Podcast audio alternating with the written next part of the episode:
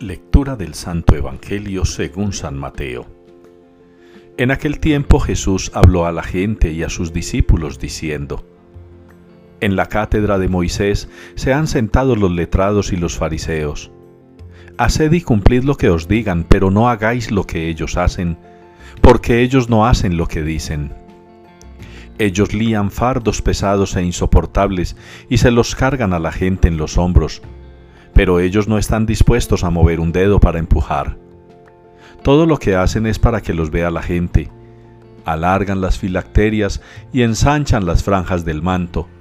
Les gustan los primeros puestos en los banquetes y los asientos de honor en las sinagogas.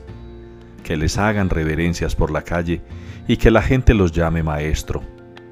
Vosotros, en cambio, no os dejéis llamar maestro, porque uno solo es vuestro Maestro, y todos vosotros sois hermanos. Y no llaméis Padre vuestro a nadie en la tierra, porque uno solo es vuestro Padre, el del cielo.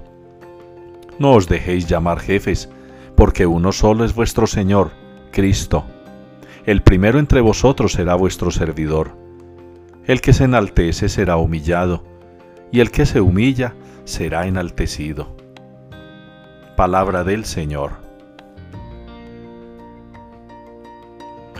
Esta es la bendición del hombre que teme al Señor. Respondemos de esta manera en la liturgia de este día al Salmo 127. Esta es la bendición del hombre que teme al Señor.